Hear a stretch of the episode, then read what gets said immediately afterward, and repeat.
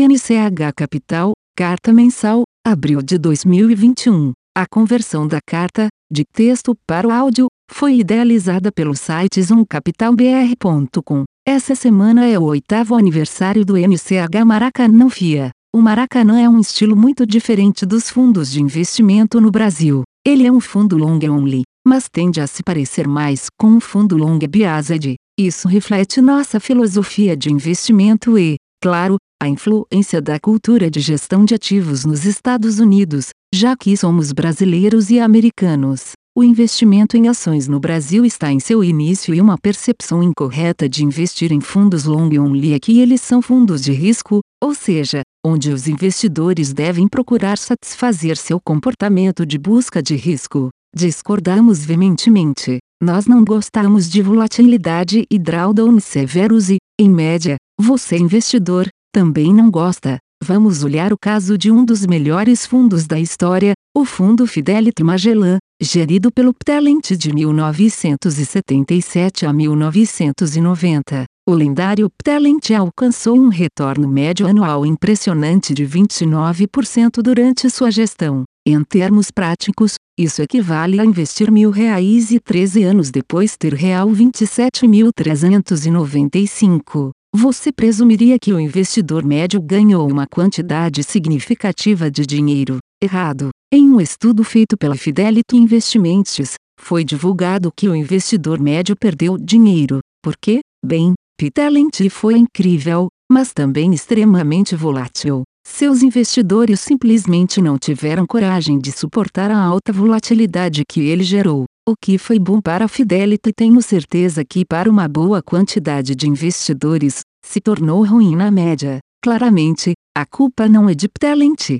Ele alertou apropriadamente os riscos de investir com ele e não foi ele quem tomou as decisões pessoais de comprar e possivelmente vender na hora errada. Isso foi culpa do indivíduo que perdeu dinheiro. Mas refletimos sobre isso e não podemos deixar de acreditar que sentimos que seria melhor se pudéssemos entregar retornos de menor volatilidade com menos severidade. É possível que, ao fazer isso, possamos manter nossos investidores menos emocionais e possivelmente, sermos capazes de fazê-los ganhar mais dinheiro por um longo período de tempo. Dito de outra forma, é possível que, embora nossos retornos absolutos sejam menores do que muitos de nossos concorrentes, nossos investidores permanecem mais estáveis e acabam em melhor situação? Vamos considerar o caso do Maracanã no final de 2019 até final de abril, que foi facilmente o período de nossa história que gerou mais drama. Como o gráfico abaixo mostra, o NCH Maracanã FIA subiu 18,39% enquanto o IBRX100 subiu 5,66% e o Ibovespa subiu 2,81%.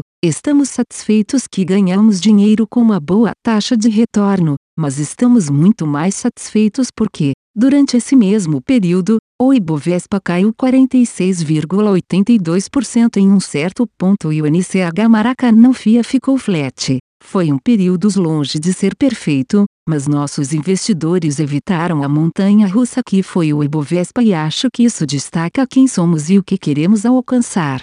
Conforme gráfico abaixo, nossa forma de obter rentabilidade é muito diferente da forma usada por nossos concorrentes. Nós estávamos significativamente preparados para o caos de 2020 para o que acreditamos que será uma oportunidade excepcional em 2021. Estudamos intensamente o período de 2016 a 2017 para nos ajudar a entender como melhor capturar o potencial de ganho em um ano em que o fundamental, o ciclo passa de negativo para positivo, como acreditamos que esteja ocorrendo agora. Por fim, gostaria de agradecer todos vocês que fizeram parte de nossa história. Agradecemos sinceramente cada um de vocês. Equity Quantamentals Brasil. Abril foi um mês muito forte para os nossos fundos, um resultado que está em linha com o que estamos vendo nos fundamentos das empresas. Depois dos resultados do quarto trimestre, o Brasil se juntou ao resto do mundo em um ciclo de expansão fundamental positiva.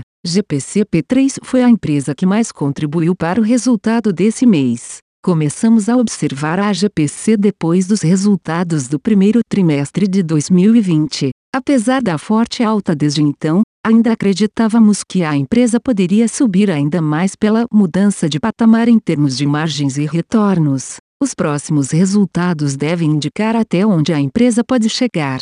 CAD3 e CSNA3 foram outras duas empresas que ajudaram bastante o resultado desse mês. O EG3, novamente, e B3SA3 foram os dois papéis da nossa carteira que mais sofreram no mês de abril. WEG entregou outro bom resultado no primeiro trimestre, por isso, continuamos confiantes que mesmo nesse patamar de preço o investimento ainda faz sentido, mesmo com um real um pouco mais forte. Acreditamos que a B3 também vai entregar um resultado que indica a continuidade de seu ciclo de expansão fundamental, justificando a continuidade do investimento. Acreditamos que o Brasil está entrando em um ciclo virtuoso que vai impactar diretamente o mercado acionário. Ciclos ruins, como o gerado pela pandemia, geram ciclos bons. A alta das commodities, que acaba ajudando os exportadores primeiro, foi o início de uma caminhada que começamos a observar ainda em 2020 e ficou clara depois dos resultados do quarto trimestre.